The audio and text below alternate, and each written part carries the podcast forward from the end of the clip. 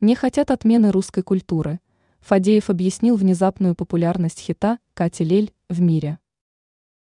Продюсер приложил руку к созданию хита середины 2000-х «Мой мармеладный», который сейчас обрел внезапную популярность в мире. Максим Фадеев объяснил, почему песня, исполненная Катей Лель почти 20 лет назад, стала востребованной во многих странах, в том числе тех, где заявляют об отмене русской культуры. Музыкальный деятель отметил, что хит про Джагу-Джагу стал шестым треком его авторства, который обрел мировую популярность. Фадееву показался любопытным факт, что именно сейчас, когда Запад объявляет об отмене русской культуры, песня «Мой мармеладный» взлетает на вершины мировых чартов. Продюсер всегда считал, что однажды наступит день, когда русская культура вновь повернет сбитых с толку людей лицом к России.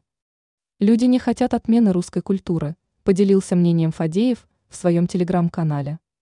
Вторую жизнь хит Кати Лель обрел в соцсети ТикТок.